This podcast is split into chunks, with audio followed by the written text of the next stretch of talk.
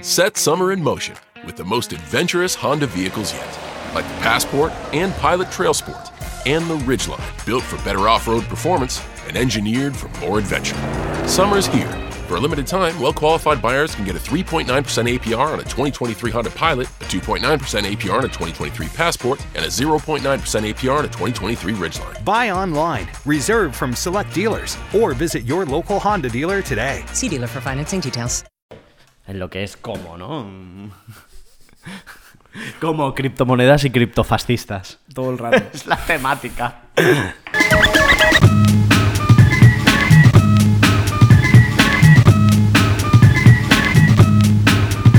Bienvenidos a Como, el podcast de Antiayuda. Como cada semana tengo a mi derecha Carlos Navarro Hola, buenas tardes. y a su izquierda estoy yo, Carlos Rubio.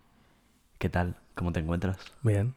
Eh, se te ve a Todo tertulia, ¿eh? Todo tertulia, sí, sí, sí. Cada Bien, vez. bien. Yo aquí Además, eh, esta semana han pasado muchas cosas, tío. Sí, ha sido una semana movida, ¿eh? O sea, primero, o sea, ha, aparecido en el, en el diario Tarrasa eh, las dos personas más ilustres de esta ciudad, que sois tú y el Dami, en la misma portada, Claro, además, en en dos cosas diferentes, pero en la misma portada. Sí, sí, pero yo llevaba debajo, ponía diners. Sí, es verdad. y eso han tenido a bien puntualizármelo gente que me quiere. es verdad. Gente Y de esta que te habla cada seis meses y de repente pone dinero. pone diners. Y, y luego, además, eh, se ha cumplido una cosa que nosotros llevamos defendiendo aquí meses, que es eh, Lil Dami nominado a un Capgros en Tarrasa. Sí, O sea, somos el Nostradamus de, las, de los capgrosos. no, no, nosotros hemos estado luchando esta batalla Sí. y, y está no ha ganado, está nominado, pero nosotros esperemos que gane. Sí, estamos convencidos de que va a ganar. Si Hombre, ahora por es la supuesto. persona más popular de Cataluña. Más que, más que el, el Miki Núñez ese, Sí, ese es menos popular. ahora y antes. Y en general. Vale. vale, vale. Eh, bueno, Ya no está. venimos, no venimos a hablar de, De socialités. de esta tradición tan Sí. nostrada. La socialité de Vallesan... Valles... Vallesana. de- Vallesana, sé que os importa una mierda. Venimos a hablar de cómo reventar una burbuja. Vaya, Vaya. uf, los criptobros, ¿eh? Otra vez los criptobros, Sí. ¿eh? Bueno, un poquito de introducción. Esta semana, ¿qué ha pasado? Esta, pesa- esta semana ha sido una semana de reventones. Uf, De ¿qué, qué no ha pasado esta semana? Sí. Esta semana se nos ha plantado un cadáver encima de la mesa de autopsias. Una de las patas eran las criptomonedas y la otra los venture capital. Vaya. muerto a un lado, muerto a otro. Medio muerto a una cosa, medio muerto a otra. Notemos que las piernas se unen en un lado.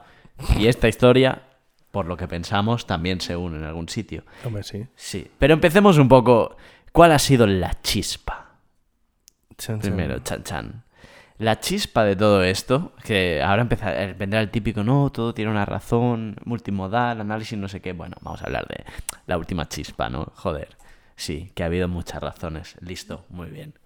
Nadie escucha tu podcast. Enhorabuena. Enhorabuena. Eh, es- has descubierto que el mundo es complejo. Sí, Muy Sigue bien. recibiendo un like por tweet. Sí. Si nosotros recibimos tres, que Ya. O sea, no era la mejor manera de, de desprestigiar a esa persona, pero ok. No sé. Tres son tres veces más que uno. ¿eh? Ya, ya, sí, sí, no. O sea, sí. este es- así es como funcionan las valoraciones. Así funcionan las criptos, Así ¿no? funcionan las criptos. Vale, vale. Bueno, eh, ¿qué ha pasado? Pues la semana pasada vino el bueno de Jerome Powell y dijo, voy a subir los tipos de interés.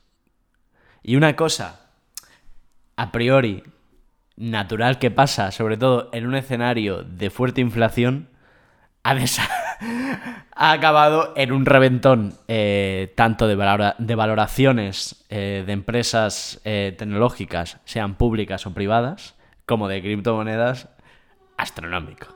O sea, a mí, a mí eh, de este punto concreto me gusta mucho porque lo que se vende del Bitcoin es que es una moneda descentralizada que no tiene nada que ver con los valores bursátiles clásicos, no sé qué.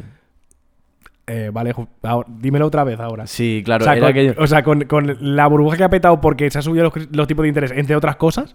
Ahora explícame que es súper descentralizada y que no le afecta el, el- el mercado bursátil. Fiera. Venga. Sí, eh, bueno, ha sido buenísimo, ha sido buenísimo. Es que es el Bitcoin como, como hedge, que la traducción en español es como, como seguro, de alguna manera, contra la inflación, ¿no? Contra, la contra imprimir dólares durante los últimos 10 o 12 Sí, años. ¿vale? sí. Bajan de imprimir dólares, bajan una miajita, revienta. Vaya puta. ¿Ha bajado la inflación? No ha bajado. Sí que de verdad, tío. Eh, fantástico, fantástico. Ha sido eh, fabuloso. La hecatombe. Ha sido La la hecatombe. ha sido la hecatombe, nuevamente eh, demostrando que las, que las criptomonedas son una mierda. Que las criptomonedas, como comentabas antes, Carlos, tienen ese punto tan bonito. Ah, sí, es verdad. Sí. Eh, la, las criptomonedas, el valor que. O sea, la criptomoneda se. es que estoy intentando hacerlo bonito. En plan. O sea, lo que soporta, lo que soporta el valor de una criptomoneda son los sentimientos. Eso mismo. Y no es bonito eso. Es precioso. O sea, ¿Es bonito eso? Es- tanto, tanto decir que los criptobros son como libertarios y gente como muy rancia y son los verdaderos wokers. son gente con corazón. Porque invierten en una moneda que se basa en el sentimiento. Sí. Sí, sí, sí. Son como una buena canción. Las criptomonedas. Sí, sí, sí. Sí. ¿Te ha- ¿No te ha Sí. parecido lo más correcta del mundo esta analogía? No, pero... no mucho, pero, pero bueno, pero vale. bueno, pero, pero el tema del sentimiento es bonito. El tema del Eh, sentimiento, Sí, eh. desde aquí queremos, eh, después de esta primera introducción de unos cinco minutos de risa, querríamos, eh, o sea, sabemos que nos escucha gente que, que, que- que- que compra criptomonedas y tal. No, no os suicidéis. No, por favor. Podéis hablarnos. Nosotros tenemos abierto el, el mail y los mensajes privados del Instagram para que si las habéis, si habéis pillado, nada, tío, no merece la pena matarse. No, no. La vida es muy bonita o algo así, dicen. No, ya. Dicen, no sé. O sea, ahora ha reventado una burbuja, ya vendrá otra. Si será Eso es todo lo que puedes decir para animar a esta gente, ¿no? Claro. Ya dado toda burbuja, ya se especulará otra vez. Quiero decir, o sea, si, si eres así, que te gusta caer en este tipo de esquemas burbujísticos, si ya vienes de familia de filatelia, si ya, si ya no sé qué, si tu tataratatarabuelo ya era coleccionista de bulbos de tulipán y tú lo llevas en la sangre, pues bueno, ya vendrá otra, otra burbuja. Alguien inventará algo más innovador en lo que poder destinar buena parte de tus ahorros. O si no todos, pues una parte, la que, más te- la que menos te pique. Pues sí, Sí. la verdad es que sí. Eh, pero. O sea, yo quiero, quiero puntualizar. Vamos a hacer mucho chiste, pero. O sea, es- es ba- hay peña que es bastante drama esto, ¿eh? Sí. O sea, ya sin, sin broma. sin broma. Hay peña que está muy pillada, ¿eh? De, Bueno, bueno, bueno. O sea, literalmente arruinada. ¿La- ¿Te has metido en foros de Reddit? De, Me he metido en foros de Reddit. eh, desolador el panorama, ¿eh? Ya, pero yo creo que también hay gente exagerando. Yo, si me hubiera reinado de muchos millones de euros, no hablaría. Pero, o No sea, se lo cuentes a nadie. pero es Yo, plan, yo- si fuera tan tío, si eres tan tío, ahora no hables, te lo callas. Pero es Sé proporcional. un macho. No, ahora ahí. No eras tan macho cuando ganabas, pues ahora te lo callas. Pero es proporcional. Levantar hierro. en el gimnasio más barato ya, en el, en el Que no, Anyfit tío, de que hay hay peña que ha perdido todo, tío. O sea, y eso no está bien. Que les follen. Venga, más da. Eh, O sea, ¿qué, qué me tiene que importar? No es que le tenga que importar, pero, o sea, sabe grave. Me da completamente Sabe, igual. Sabe grave. igual. O sea, sabe grave que se hayan quedado en esta situación. ¿Que ha sido culpa suya también? Pues sí. Sí. Claro. El otro día. El otro Bueno, día culpa por- su- y, culpa- sí. y culpa suya tampoco. El otro Matizable. día, por ayer, el otro día, por ayer, leía, eh, tenemos que joder, hay gente ahora que está mal, pensás que esto es un juego de suma cero, eh, hay alguien que ha ganado mucha pasta, no. El juego es suma cero, ¿eh? Lo del juego de suma cero, no. Ya, ya, ya. No va así. No va así, ni en, les- ni en las criptomonedas, ni en las tecnológicas. Que las sí, que sí, luego que- vale. No. Se ha inflado el valor de puro sentimiento. Ha habido puro amor. Esto se ha convertido en... La burbuja del amor. se ha convertido en el Ministerio de Igualdad. No, ¿qué coño en el Ministerio de Igualdad? Se ha convertido en la agenda de Kukushumusu de Yolanda Díaz. Ha habido, ha habido economía de los cuidados. economía de los cuidados. La criptomoneda era la, la auténtica economía de los cuidados. Eh, era eso, las criptomonedas era economía de los cuidados y ha dejado de... de- De ha dejado cuidarse. todo el mundo de Ha dejado de cuidarse. Ha dejado de cuidarse, ¿vale? ¿Qué dijo Yolanda Díaz cuando nos dejáramos de cuidarnos? Que nos iríamos a la mierda. Ahí lo tiene. Tal cual. Ahí lo tiene. Yolanda Vale. Díaz acertando otra Pues, vez. con esto quiero decir, las valoraciones eh, de, de esos eh, artefactos eran puro sentimiento. Por lo tanto, hay dinero que verdaderamente se ha evaporado. Y esto hay que clarificarlo. No, no hay otro lado de alguien con una sonrisa perversa diciendo... no, esos Ah. son cuatro que, que estarían invertidos en un ETF de esos a la inversa. Sí, pero- Cuatro frikis. O sea, ah, ¿Qué? o sea, desaparecido porque era especulativo, porque nunca había existido. Claro. Sí, era una ilusión. ¿Lo hizo, Era un mago? amor. ¿Lo hizo un mago? No, lo hizo el amor. La fuerza del amor. The Power of Love, como la canción de Regreso al Futuro. Sí. Fue el poder del amor. Vale, vale. Que lo ha movido todos estos años. A, a- a peor. Sí. Pues esta gente no se le ve muy amorosa, ¿eh? Nunca Claro. se la ha visto especialmente amorosa, ¿eh? Sí, lo que yo pediría, claro, o sea, las criptomonedas han implicado una cantidad de energía gastada en esto, no solo en mantener la red de blockchain, sino en cantidad y cantidad de archivos de, de YouTube y de, y de locos recomendando invertir y todo eso. Mm. Yo creo que sería de justicia, si esto se va a la mierda un tiempo, que YouTube cogiera eso, cogiera todos esos vídeos y los comprimiera en un punto zip. Porque están ocupando mucho y quizá va siendo hora de aprovechar esta oportunidad para dedicar ese, ese espacio tan escaso Para hacer limpieza. para hacer cosas mejores, sí.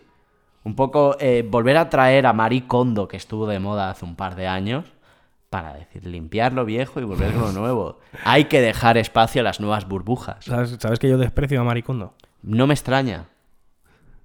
Porque- Eres un heavy. ¿Y qué? No o tiene, sea, na- no tiene los, que ver. prejuicios, los prejuicios están ahí. No, no, no, no, no es por eso. O sea, es, es eh, Maricondo creo que, creo que en algún momento ha expresado que lo ideal es tener 15 libros en tu casa. o algo así, dijo, que como, que como que había que tener muy pocos libros. Es en plan, no. No. o sea, no.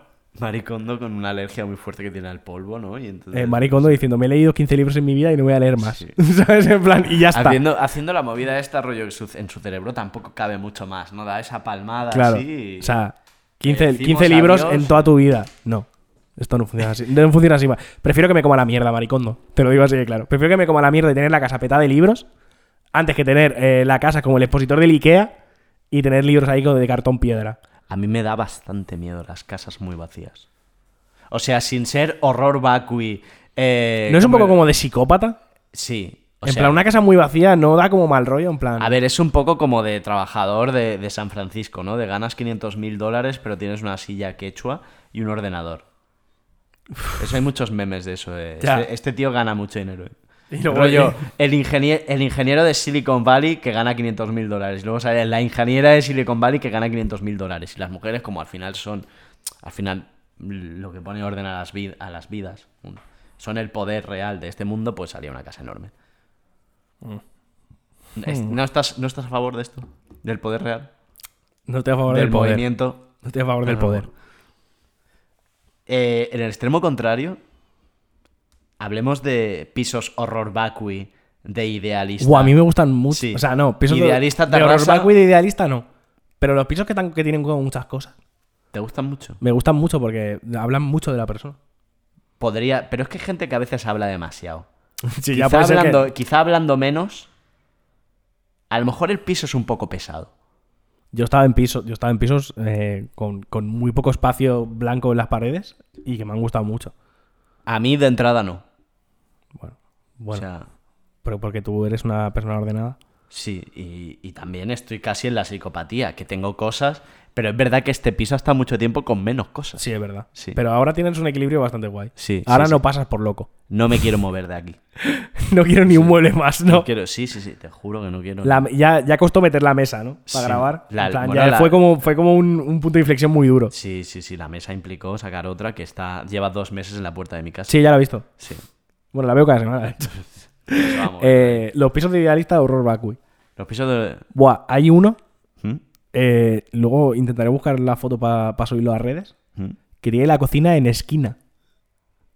¿Qué es eso? Pues que, que- eh, que la cocina está en una esquina. ¿Y qué?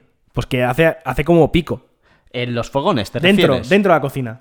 Ah, O sea, la cocina dentro está en una esquina y entonces hace como un pico rarísimo. sí. Y le han puesto como un trozo de encimera. O sea, es que es horrible. Es que cada vez que lo veo me descojono porque me parece horrible. Y luego, bueno, y pisos que tienen. eh, Forrados, los que están forrados de vinilos. El, que te pasé otro Sí, día. sí, sí, sí. Que está forrado de vinilo, pero como de muebles de lujo, ¿sabes? Claro, vosotros tenéis que entender que, que en la ciudad donde vivimos hay un, hay un colectivo muy grande de marroquíes y que les gusta mucho el dorado. Sí. Y entonces, claro, cuando ponen sus pisos en alquiler es horror. Increíble. O sea, es lo que fueron los arabescos de la Alhambra llevados a este siglo. Pero a este siglo.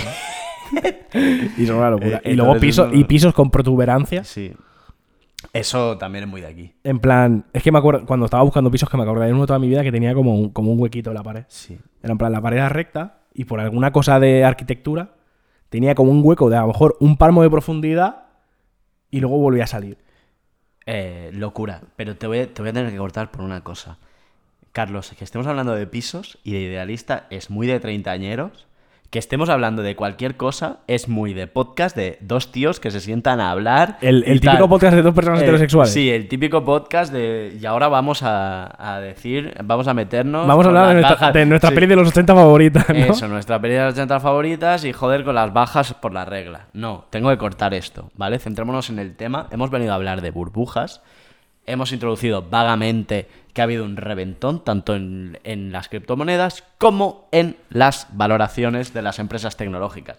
Y aquí ha pasado una cosa muy divertida. O sea, con todo... divertida. Sí. Yo ya sabes que la destrucción es donde encuentro la diversión. Soy el payaso de IT y en este caso, para el tema que importa, soy el payaso de IT. ¿Vale? Joder. Joder. Me dijo alguien que escribiera chistes. Eh, bueno, con, este, con esta pequeña subida en los tipos de interés ha habido un pánico también dentro de los inversores de, de- dentro de los venture capital. Un venture capital es un fondo de capital riesgo, ¿vale? Venture es aventura, pero, pero se traduce como riesgo. ¿vale? Aventura como el... No es amor. Eso mismo, eso mismo. ¿Ves? Todo, todo va a los sentimientos al final. Todo va a los sentimientos. En, en un universo, o sea, nos hemos pasado una década con dinero gratis. Por lo tanto, la única manera de sacar rendimiento a ese dinero, rendimiento del que mola a un americano especulador, es con puro sentimiento, ¿vale? Y en ese sentido, lo que en estos últimos años ha pasado es algo eh, que guarda alguna similitud con nuestra burbuja favorita, que fue, como no, la del 2008 y la que reventó Lehman Brothers en el 2007. Vaya. ¿Vale? Esa que nos marcó como jóvenes, que nos mandó al paro, todo eso. Que hizo a tu padre llorar, que divorció a tus padres, toda esa mierda. Toda esa mierda. Aquel abuelo que se suicidó en la plaza, en la plaza Sintagma en Grecia. Hmm. Toda esa mierda. ¿Vale? Pero bueno, en esta, ¿qué ha pasado? Os explico. Las empresas tecnológicas en estos últimos años han llegado a, a un punto de singularidad loca. Es decir, en el, en el Valle del Silicio, uno, pues, eh, montaba una empresa, ¿no? Con cierto modelo, más o menos de crecimiento, algunas realmente interesantes, otras un pepino, ¿vale? Y detrás de eso había la industria que realmente ha movido todo eso, que ha sido la industria del capital riesgo. Entonces, ¿qué es un fondo de capital riesgo? Pues no deja de ser, eh, pues, 15 millonarios que se juntan pa- ¿para qué? Para invertir en empresas y sacar pasta, ¿vale? Y ya está, ¿vale? ¿Qué puede ser un fondo de capital riesgo también? Pues un fondo de fondos. Un fondo hecho de fondos, de tíos, que, están, que son millonarios y quieren meter pasta, bla, bla, bla, bla, bla, bla. ¿Y qué puede ser un fondo? ¿O qué tipo de tíos pueden participar en eso? Pues personas físicas, pero no solo eso. Puede participar un BlackRock, que no dejan de ser las pensiones de los médicos y los bomberos americanos. Que. O sea, eh, son el infierno. O sea, son... Son- en el día a día, son en el día a día la mejor gente del mundo la que rescata a un gatito, pero eh, sutilmente son el infierno. De hecho, el otro día me enteré que el padre de una amiga mía trabaja en Blackstone. Y fue como, y me lo dijo y, y fue como, uff, me caes mal ahora. eh". Seguro que tu amiga era, debe ser comunista. Esto No, pasa en estas casas, No, no, no. ¿no? No, no, pero me, me, pues me chocó, tío, porque no conozco, o sea, Pero No BlackRock o Blackstone. en Blackstone creo que me dijo. ¿Cuáles, ¿Cuáles son? ¿Cuáles eran mercenarios? Y cuáles, bueno, todos son mercenarios, ¿no? Pero hay unos que son el fondo de capital riesgo. Hay uno que son mercenarios, de verdad. Sí, sí, y otros y hay- son mercenarios sí, en sentido figurativo. No me acuerdo ahora, bueno, da igual. Porque Blackstone, o sea, hay uno de estos que luego son estos que llaman ahora Wagner y son que son también eh, Mercenarios. mercenarios. No lo sé. No sé, yo me pierdo. No pega está, está tiros. muy mezclado. No pega no tiros. pega tiros, pega tiros eh, del Excel. ¿no? Especulativos. Especulativo. Se pega tiros por la nariz. No está bien. así, no- no hables así de los padres de mi amiga, tío. Joder, El pero padre. a ver. Hemos hablado en estos términos de Albert Rivera. No es lo mismo. Bueno, pero Albert Rivera se lo merece. pero de Albert Rivera es eh, voz populi. Claro, ¿no? Como este, como ya ha trascendido Claro, al si común ahora- de la si- sociedad. Si él, claro. está, si él está ahora en su máster tranquilo. O sea, se ha tenido que pasar al speed porque, claro, ya no gana tanto. Sí, debe estar. Pero, pero aparte de eso, está ahí tranquilísimo. Yo creo que Albert Rivera es la clase de notas que tú te encuentras a las once y media en un club deportivo de una ciudad media. En Granollers ahora ha vuelto. Nadando. ¿Sabes ese tipo de tío de cuarenta y pico años que está nadando a las once y media? Eh, Albert, Triunfador fracasado a la vez. Albert Rivera es la típica persona que nos escribe, nos escribe al podcast a las 6 de la mañana, que esto me pasó otro día. y llegamos a la conclusión de que yo iba a trabajar y él no. Sí, sí, sí. sí. Eh, Ese tipo de gente. ese tipo de gente. Bueno, pero el, el, el volviendo, Capital. volviendo a los capital, al capital riesgo. Aquí lo que subyace como de costumbre es el famoso negocio de la venta del pico. Es decir, los gestores de los fondos de capital riesgo cobran eh, unas, eh, unas tasas, unas fees en inglés, por, eh, por llegar al éxito. O sea, primero por gestionar los fondos, los fondos que pone un tercero, y por llegar al éxito. O sea, hay unas tasas por entrar y otras por éxito. Sí. ¿no? Entonces, el éxito al final es colocar dinero en empresas y ser capaz de venderlo. Por lo tanto, ya empezamos a hablar de un sistema acelerativo de valoraciones. Es decir, yo tengo mucho dinero, que en el fondo es un dinero que viene gratis porque la impresora americana no deja de funcionar. Y funciona para los mega ricos, no nos olvidemos, porque el resto estamos aquí, pues, struggling, Sí. ¿vale? Eh, con, esta, con este dinero compro empresas por un pico, y por un pico significa que se ha llegado a pagar hasta el 120 de la facturación esperada por un año, o sea, 120 veces más se ha valorado algunas empresas de lo que van a facturar en este año. Y es verdad que una empresa que, que- que una empresa que está en crecimiento, pues se, se paga por el crecimiento futuro. Pero 120 veces de una empresa que no da beneficios Con mucho crecimiento. ¿eh? es mucho crecimiento. Sí, sí. ¿Vale? Entonces, en, e- en esta locura, mientras todo ha ido bien, mientras la economía iba con un tiro, aunque el mundo se hubiera ido a la mierda, después del COVID, aunque todo, eh, aunque haya habido cierres y tal, esto no ha parado, ¿no? Pum, pasta, pasta, pasta, pasta, y meterlo en, en, en empresas de cualquier tipo, desde tecnológicas que están bien, gente con productos guay, pero básicamente software, y también esa microindustria que ha florecido de la industria del NFT y lo que lo rodeaba. O sea, mucho blockchain, mucha mierda de esta, ¿vale? Por eso se ha venido todo abajo. Principalmente, ¿qué ha pasado? Suben los, suben los tipos de interés. Pues está el que suben los tipos de interés, ¿por qué? Porque ha habido pues, una inflación gorda, pues, pues, por, por todo lo que arrastramos del gas desde el año pasado y por lo de Ucrania. O sea, ya llevamos un tiempo jodido, ¿no?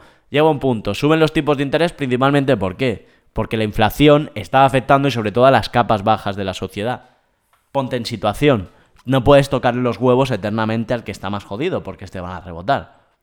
O sea, Normal. y la Reserva Federal es un ente independiente al gobierno de los Estados Unidos, pero yo creo que no es ajeno, porque normalmente no da justificaciones, pero justamente aquí Jerónimo, Jerónimo Poder, Jerome Powell, justamente ha señalado eso, que la inflación estaba, afectando especialmente a las clases más bajas. ¿Vale? Ya es y, hay que pensar, y hay que pensar que se acercan unas elecciones, hay que pensar que ha habido movimientos, ha habido todo un movimiento de fondo, incluso el envío bestial de armas que se ha llevado a Ucrania, ¿sabes? Hay, hay un montón de, de mierda esta. Total, se altera algo, a alguien le suben los créditos, o sea, en el momento que suben los tipos de interés, pues alguien que esté muy invertido, pues puede ver que los pagos de cualquier crédito que tenga suben más. Todo eso empieza a formar una montaña, Pensemos también un ruso al que le cierran Rusia y quiere, y quiere cobrar todas sus criptomonedas, cosas de estas, ¿vale? Porque al final todo esto está con- conectado. Empieza a haber un sentimiento negativo y como todo es sentimiento, los, los que meten pasta, los venture capital, empiezan a tirar para atrás y a la que empieza para atrás, ya no se llegan a los objetivos que se ha puesto el fondo para llegar a éxito. Si no se llegan a los, a los objetivos, se lleva el miedo. Si no se llegan a los objetivos, las primas no las cobran los top managers. Empieza a disgregarse y lo que crece en dos años se cae en un día. Sí. Tal cual. Y fin. Sí, es que ha sido así. O sea, en cuestión. O sea, un día a lo mejor no, pero una semana. O sea, hace ya. Hace un par de semanas que ya había, Sí. había alguna mente preclara que ya lo estaba anunciando. Había movimiento de fondo. Nosotros este programa empezamos a hablarlo la semana pasada porque empezamos a ver, como estamos enchufados al Valle del Silicio, empezamos a ver noticias de... eh, nos ha enviado una carta, nos, despiden a 200. Hmm. Y entonces... Y había gente como diciendo, cuidado con esto, que es, este- se, se viene. Que se viene, se viene algo, se, viene algo grave. Se vienen curvas. Efectivamente. Y- Efectivamente. sorpresa. Lo que, se tiene, vino. lo, lo que tienen las startups y lo que tiene América es que, eh, como se despide a nada, esto es inmediato. Es, es un chancletazo. Sí. La palabra chancletazo que, que- que- lo define perfectamente. Sí, sí. Claro, también se daba una cosa. Estos ingenieros que estaban en este tipo de tecnológicas han llegado a cobrar sueldos realmente altos. O sea, ingenieros senior cobrando eh, cerca de medio millón de dólares al año. ¿Qué pasa? Buena parte de estos sueldos no era dinero contante y sonante. También había acciones. Y las Claro. acciones ahora. Claro, y esas acciones ahora valen, ahora se ven que cobran como un ingeniero normal. Vaya. Entonces ahí hay, hay- ¿Pero qué ha hecho eso? Las expectativas de ganancia de esa clase, que es bastante importante en, sitio- en sitios como la Bahía de San Francisco, han, han llegado a la. han llegado a la. a la gente corriente. O sea, es decir, hay una. se ha desatado una crisis bestial en Estados Unidos relacionada con la vivienda. Hmm. O sea, ha habido unos incrementos de precio brutales, brutales en un año con todo esto. Es decir, la burbuja, si algo vamos viendo es que las burbujas cuando empiezan a afectar a todo y corrompen todo, es cuando están a punto de petar. Sí. Yo eso, yo eso puntualizaría, o sea, detección, eh, burbuja detector. Cuando, ya ves locura generalizada, Es ahí cosas que no tienen cuando ya está- cuando está a puntito, ¿no? Cuando dices, aquí huele a pedo. Esto es lo máximo. Criptopedo. Criptopedo. ¿Vale? Mm, y, sí, sí, sí. y eso, pero bueno, pero lo bonito es que también estos, estos momentos de crisis han llevado a, a unos tiempos de, de replanteamiento de cómo son las ciudades americanas. Que esto es súper súper interesante y además enlaza con esta conversación que al principio no tenía sentido de pisos de idealista. ¡Vamos! Vamos, lo hemos conseguido. ¿Cómo lo hemos salvado? Bien, no somos un podcast de dos tíos hablando sin sentido. Bien. No del todo. Bien. Bueno, lo bonito es que han, han abierto un debate que a mí me interesa mucho, que es el de los NIMBYs y los JIMBYs. Uf.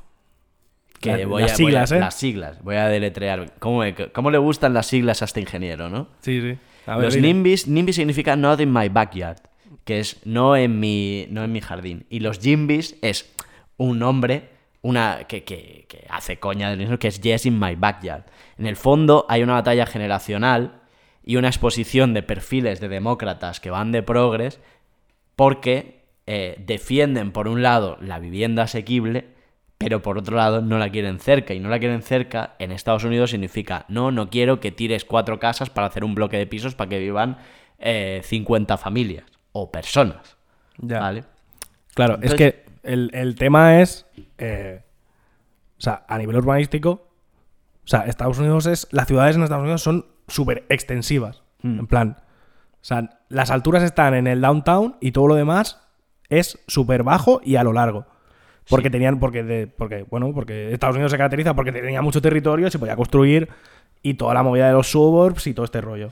Sí, sí, sí, sí. Y claro, pero esto es finito, ¿sabes? Algún día se acaba y no todo el mundo quiere irse a vivir a Oklahoma. Claro, y piensa que también hay, hay un tema. Uno, que no todo el mundo puede irse a vivir a Oklahoma. Dos, que la defensa del patrimonio. Ahí, hay- ahí empiezan a cuestionarse cosas que han sido en plan, ¿qué es patrimonio de verdad? ¿Realmente todo es patrimonio y el patrimonio tiene que afectar a nuestras vidas?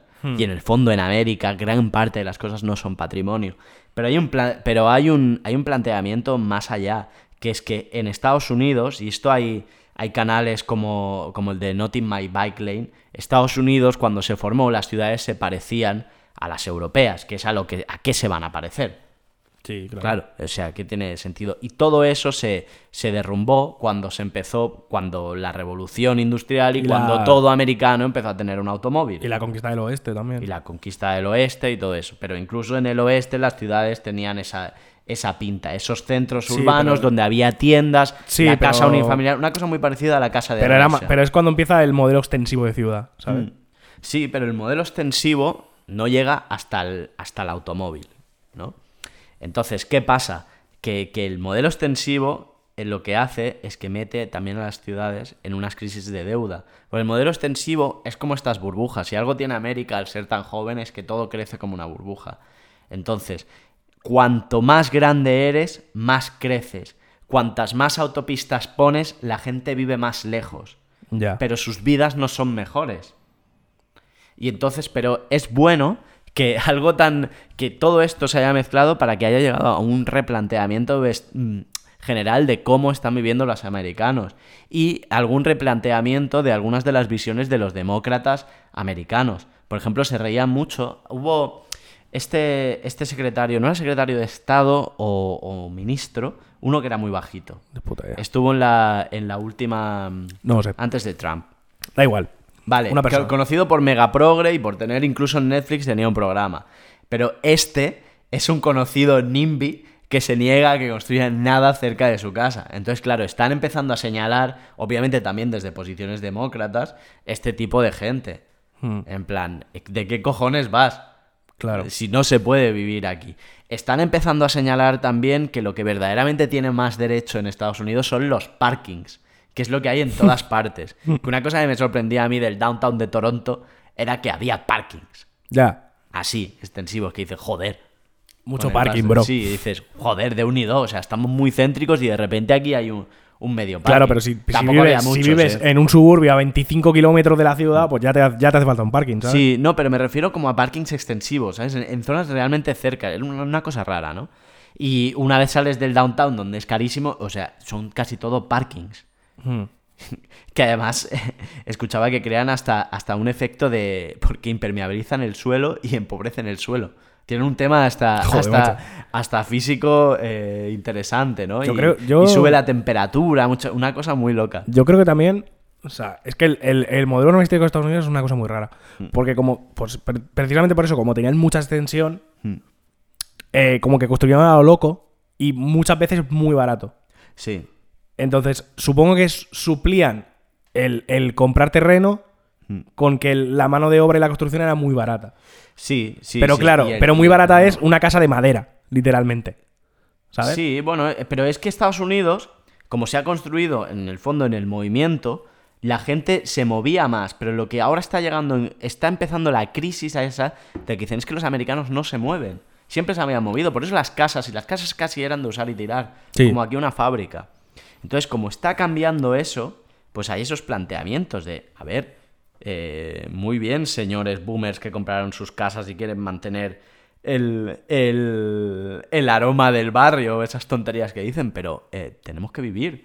Hay un problema habitacional y, Claro. y hay que solucionarlo, ya está. es que Sí, sí, sí, sí. Y además, pero está bien porque se están abriendo las mentes de, de los jóvenes a otro tipo de viviendas que son denostadas. O sea, hay, pues, pues, vivir, en un, vivir en un piso es razonable. Si eres capaz de generar una cosa que no sea la ciudad de Tarrasa. Es decir, que entre, que entre piso y piso haya espacio. Sí, claro, vivir, O sea, en un vivir- piso, vivir en un piso decente Claro. es, es, está bien. Vivir Vivir, en- en un infrapiso de 20 metros cuadrados, no. Sí, pegado a 50 pisos como Claro. esta ciudad. Entonces, eso no. Eso Pero no. vivir en un, en un bloque de pisos con unos pisos bien, joder, no hay ningún problema, ¿sabes? Claro, al final, el modelo, nuevamente, si nos vamos al imperio naciente, que es el gran imperio chino, el modelo Shenzhen. Uf. Shenzhen, que es una ciudad increíble. Uf. La- una ciudad bosque. A la que no he ido, pero he oído hablar de ella. Otra cosa bonita de Shenzhen, que no hay en San Francisco, que es que tú puedes ir a un mercado y comprar chips a peso. Como quien compra gominolas.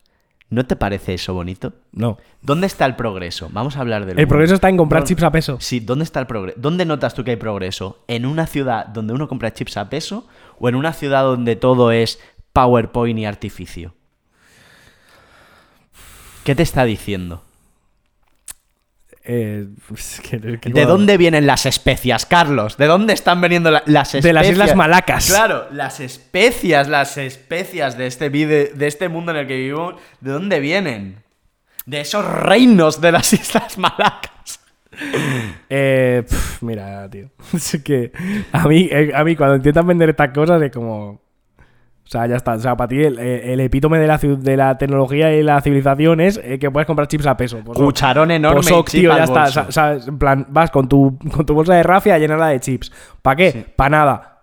Pero, eh, pero puedes comprarlos. Ok. ¿Sabes? Perfecto. Me parece increíble. ¿Acaso puedes tú aquí? En Tar- No, aquí puedes comprar legumbres a peso. Pues ya está. ¿Y qué son las especias de este siglo? Son los chips. ¿Dónde se compran a peso? Y aquí, aquí a ti te llegan como llegaba la pimienta hace 500 años. Ten un pequeño botecito fracasado europeo. Y también, y hasta llegan en barco los putos chips. Para tú a pensar, ¿eh? Vale, vale, Sí. vale. Y Ya ahora está. estamos intentando hacer lo que hicimos aquí con la pimienta, que es plantarla, que es montar ahora, ahora fábricas. Ahora ya, claro. Ah, ahora. Ah, claro. Ahora. Anda, que. Payaso. Ah, insultando a todo el sector Sí. tecnológico. Burbujista. Uh, lo que ha dicho. Ahora ahí. Ahora un perte de microcontroladores. A la mierda, hombre. Especuladores. A plantar pimienta, hijos de puta. es que de verdad. Siempre, siempre a remolque, siempre a remolque. Yo es que esta, este, esta tecnificación loca, no sé, tío. Comprar- es que, o sea, literalmente, literalmente comprar chips a peso. O sea, Claro. para una empresa vale, pero tú, a ti qué, o sea, ¿tú qué coño quieres hacer con. Pero es un tema de libertad. Voy a tener que poner ayusista. Es un tema de libertad. ¿Acaso puedes? Tú, tú no puedes comprar chips a peso. No puedes ir con una cuchara y decir, póngame, póngame. Vale, vale. Pues ya está. Eh, la libertad absoluta del ser humano es poder La comprar chips a La peso. libertad absoluta es pasear por la calle y ver una pescadería de chips. ¿Cómo Y está decir- el.? Y decir, hay abundancia.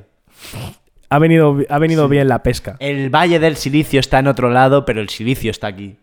En fin. Vale. Eh, ok, tío, Y luego no y lo, bueno, todo esto teniendo en cuenta que puedas salir de tu casa, que si estás en También, Shanghái, esa es que otra. no. O sea, esa es otra también. o sea, yo no he querido meterme, no he querido. he defendido muy bien mi posición sin entrar al tema. al tema de un lockdown de cinco semanas. Vale, vale, vale, vale, vale. En fin, eh, yo, yo quiero hablar de, de- concretamente de los NFTs. De los NFTs. Que son, que son una, es, es una de las señales. De cómo podcast. de una- o sea, aparte, aparte de ser un tema recurrente, es- ha sido una de las señales donde la peña ha visto que eso empezaba a petar. Hombre. Claro, porque de repente. Gente o sea, normal TM, estamos hablando. Gente eh, no, gente de esta que lleva que llevaba ya semanas diciendo Sí. que pasaba algo. Sí, porque Que algo iba a pasar. Sí, porque fueron los primeros en. Exacto, en porque fue como. Efectivamente. Porque eh, si recordemos que, recordamos que hace un año o así, en noviembre, eh, en las- los NFTs y las criptos estaban en su punto máximo, Mm. ahora han perdido mínimo un 40% de su valor, si no más. Bueno, Si no mucho más. Se conoce de cierto mono que se, que se compró por 380.000 y se ha vendido por 117 dólares. Eh, exacto. que yo ya no sé para qué lo vendes. O sea, te tienen que hacer mucha falta los 100 pavos. Eh, es por es por estatus, creo. O sea, bro, por dignidad. bro, bro, bro, bro. Mientras no vendas, no has perdido dinero. Yo creo que no, no puedo cancelar la puja. No puedo cancelar la subasta y lo tengo que vender por eso, ¿sabes? Pero bueno, pero eso. Eh, ha perdido, o sea, ha pegado un reventón bastante guapo también. Eh, el mercado, directamente el mercado de NFTs, solo el mercado de NFTs ha bajado como un 90% fácil Sí, de, solamente. es de que ya transacciones. sí, ya solo vale dinero el NFT de Dolly Parton. Ese no ha perdido. No. Hostia, tendría que mirarlo, ¿eh? A lo mejor ahora me lo puedo comprar. Te hizo daño, ¿eh? Eh, sí, un poco. Sí. O sea, también, sinceramente, yo creo que esto es una cosa que el, el- el equipo de marketing de Dolly Parton lo ha hecho y Dolly Sí, sí, Parton en excusa realidad es como. Sí, sí, sí. sí Dolly sí, Parton está a su puto rollo, ¿sabes? Sí, senil. Y tú. No digas eso. Y tú queriendo. No estás hablando de volteretas. Lo dijiste tú, de hecho. Yo lo secundé, pero lo dijiste tú. Pero lo dijiste tú. Uf, tengo, que ir a, tengo que ir a por un marco, tío, para mi póster de Dolly Parton. Estás enfermo, tío. Es, es, eh, es, sin exagerar, seis veces más grande que el que te regalé. Pero, tío. O sea, es literalmente de 70 por 90. Carlos, por favor. Y es y la Por otra es- parte, y la por otra, increíble. por otra parte, mucho mejor que un NFT, joder, lo ves ahí, Claro, lo tocas, lo el papel, yo qué sé, hay celulosa detrás. Exacto. Sí, lo puedes colgar, claro. Entonces, ¿qué estaba hablando? Ah, sí, el eh, NFTs. Que me pongo a hablar de Oli Parton y me, Ya, y ya, me ya, pierdo.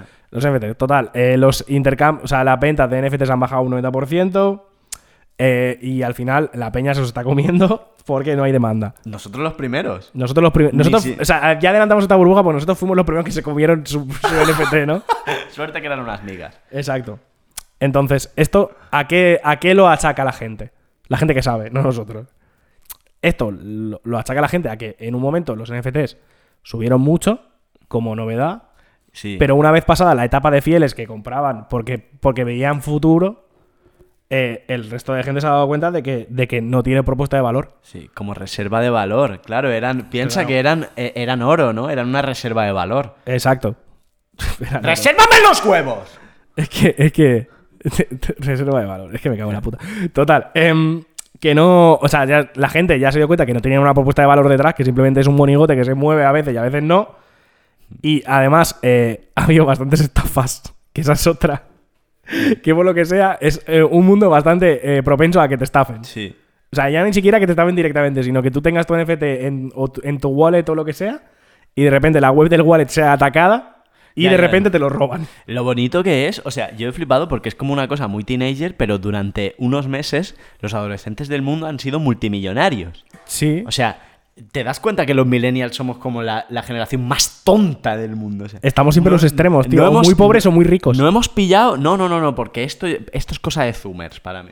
No hemos pillado una mierda. Como millennials, estudia y encontrarás un trabajo. No lo encuentras. Llegamos tarde a las Sí, no. Eh, píllate una hipoteca. No te dan una hipoteca. Nada, nada. Nada de hacerte rico. Nada, nada, Entra todo a la nada. obra. Ni siquiera nosotros pudimos entrar a la obra, Carlos. Si acaso millennials más viejos. Yo sí. Pero no. Pero más adelante, eso No sí, a ganar 3.500 euros de Ah, no, no, para comprarme- Eso, eso no, para comprarme un M3 no. No, nada, ¿ves? Nada. No. Ya, eso es verdad. Nos hemos Eso es verdad. Hemos todas. Nada, nada. No hemos pillado nada. Todas. Tontísimos. Que hemos enganchado Trabajar. el auge de Eurovisión Sí. y poco más. No compre- y ser una generación que no comprende a los que tienen 5 años menos que ellos, porque encima somos como, como eh, de los últimos millennials, ya ha habido una Ya. ruptura bestial, ¿no? ¿Sabes dónde? ¿Sabes dónde? O sea, ya fuera coñas. ¿Sabes qué sí que creo que somos? La generación con miedo a empujarse. ¿Sí? De. Sí, sí, sí. Una, una generación que se lo piensa mucho antes de, antes de hacer, o sea, de pedir un crédito, una financiación de algo. O Esto- sea, gente que le da muchas vueltas antes Ya, de ya, y por eso, por eso no hemos hecho una puta mierda de dinero. Ya.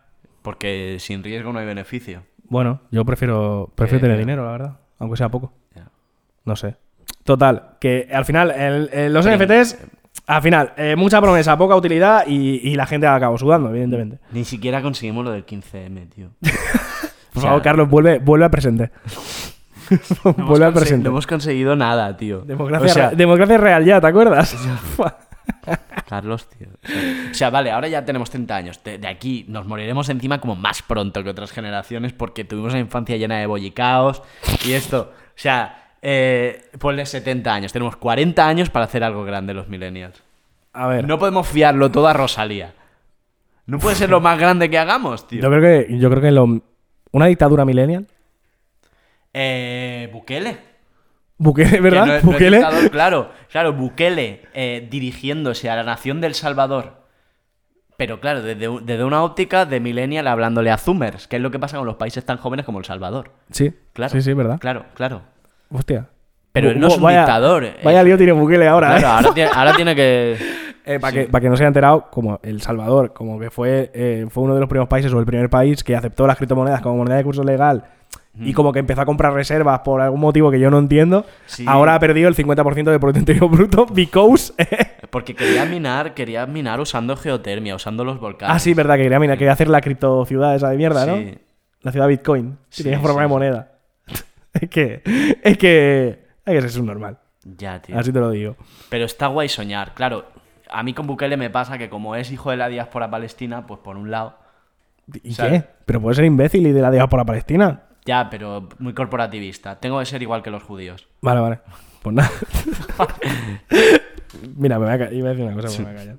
Total. em, esto, o sea, todo, todo, todo este rollo de, de la caída de los, NFTs, de los NFTs y tal viene de un artículo que se publicó hace dos o tres semanas Mm.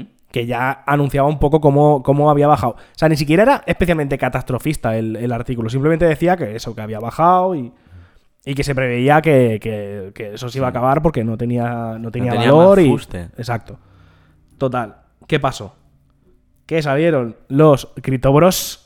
A, a levantar el ánimo. A ¿no? partir de ahora, Cryptolize, que es la denominación, denominación que más me ha gustado de las que he leído, eh, y empezaron a decir, no, que es que ese artículo está súper es súper parcial, es que ese artículo no tiene en cuenta el- la, la incorporación del, del Axie Infinity, ¿sabes? Y cosas así. Hubo como muchas maneras de decir vamos Rafa, ¿no? Hubo Sí. una cantidad enorme de vamos Rafa. Básicamente hicieron lo que, lo que están haciendo ahora los, los criptobros con lo de las criptomonedas, que es eh, intentar convencerte de que, de que, de que se puede holdear todavía.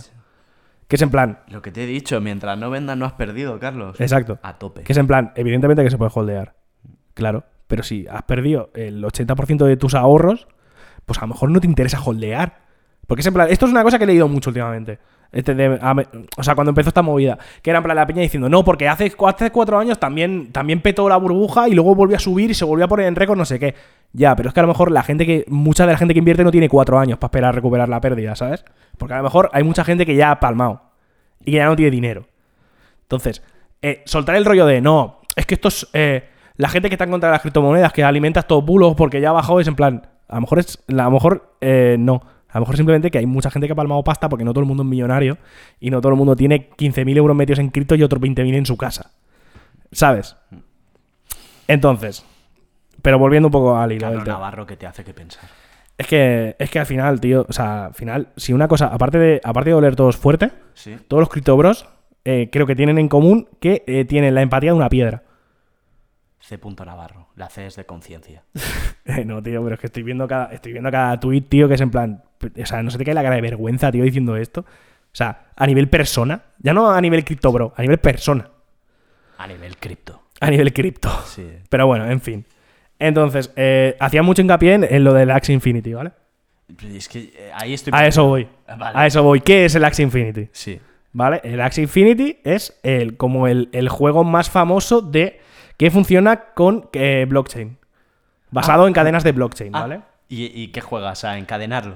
Es una, encadenados. es ¿no? una puta mierda. ¿eh? es una puta mierda de juego, Sí. verdad. Ah, o sea, vale. tú tienes que, tienes que comprar eh, tres NFTs, creo que son, Vale. para entrar. ¿Mm? Y entonces tú haces peleas y dentro con otros. Y O sea, es un juego normal. Sí, sí, es un videojuego. ¿eh? o sea, es un videojuego, pero basado en blockchain. Porque Vale. tienes que comprar NFTs, se intercambian y tal. ¿Vale? Déjame soltar, párate aquí, déjame soltar el chiste que puso al final de, de su paper de bitcoins Nassim Nicolás Taleb, Dale. que viene, viene al gusto.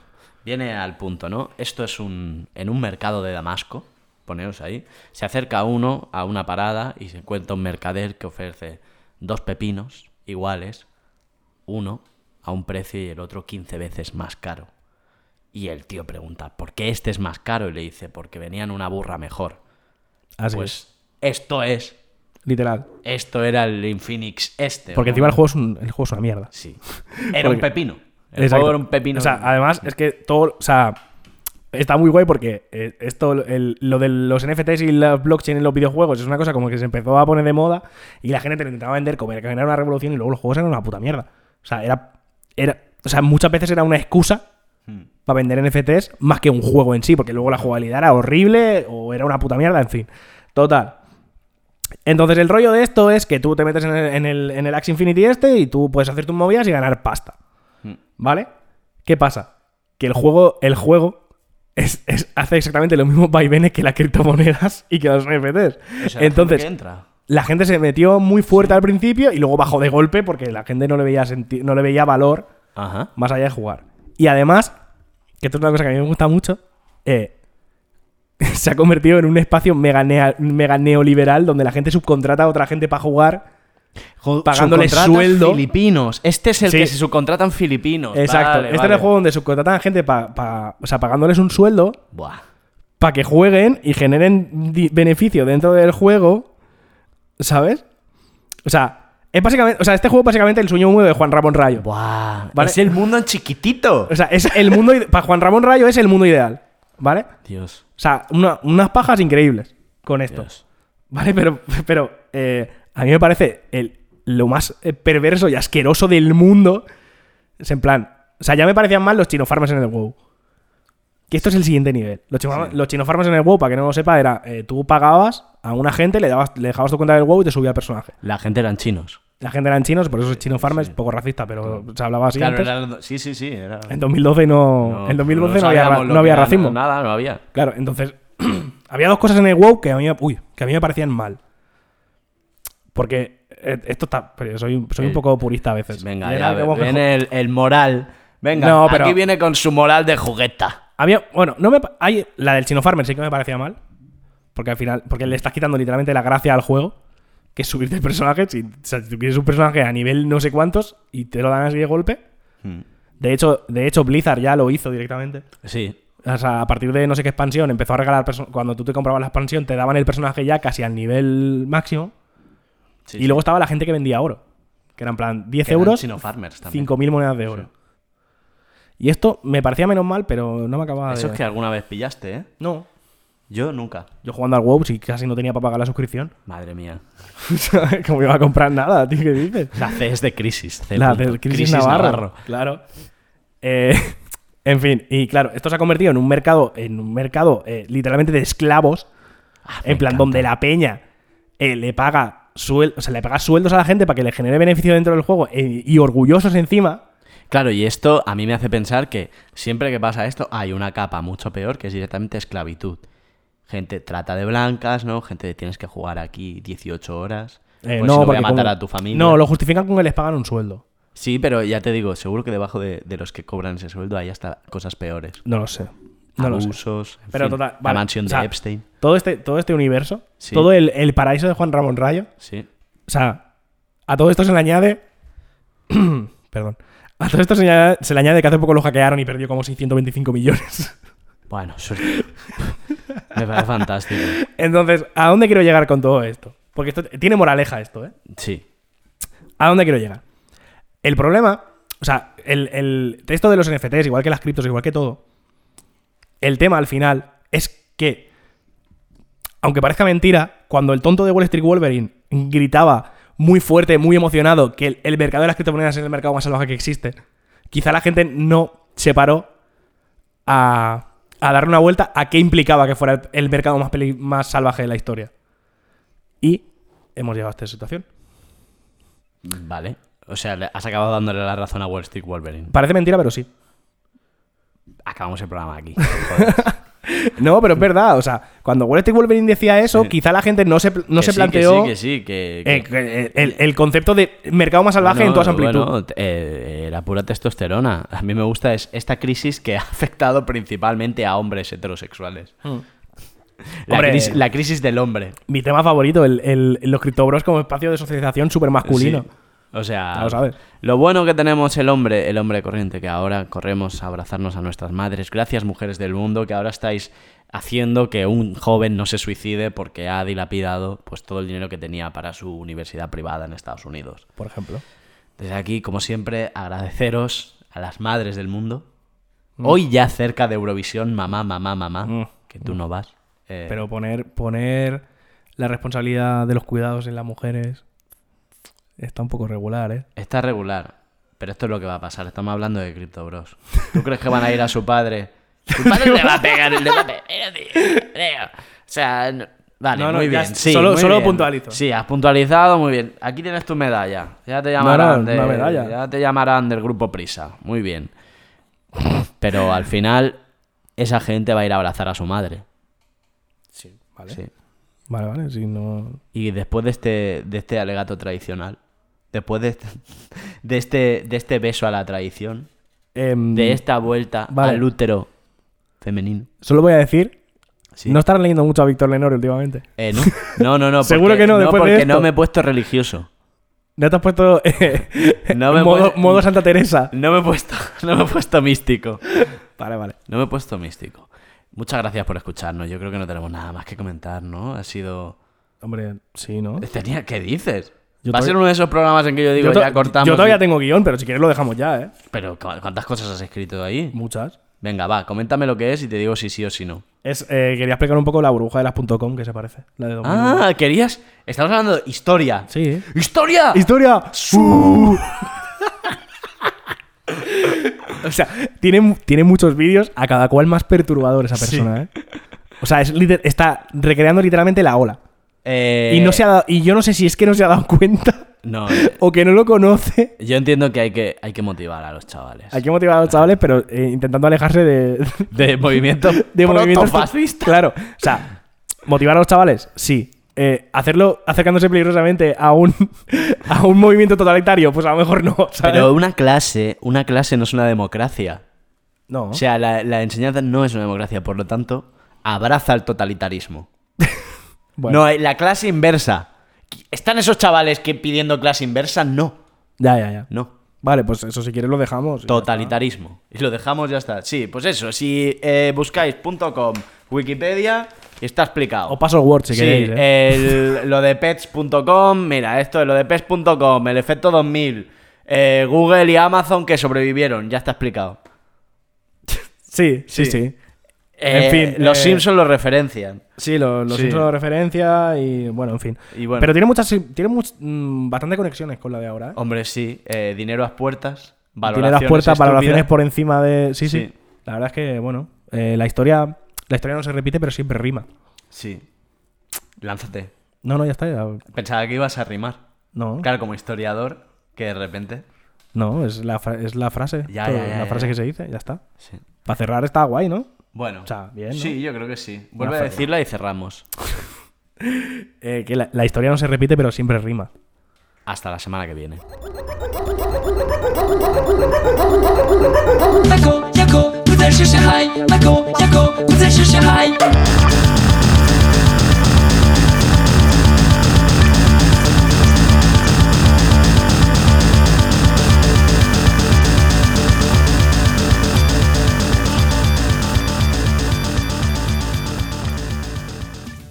With Lucky landslots, you can get lucky just about anywhere. Dearly beloved, we are gathered here today to... Has anyone seen the bride and groom? Sorry, sorry, we're here. We were getting lucky in the limo and we lost track of time. No, Lucky Land Casino, with cash prizes that add up quicker than a guest registry. In that case, I pronounce you lucky. Play for free at LuckyLandSlots.com. Daily bonuses are waiting. No purchase necessary. Void where prohibited by law. 18 plus. Terms and conditions apply. See website for details.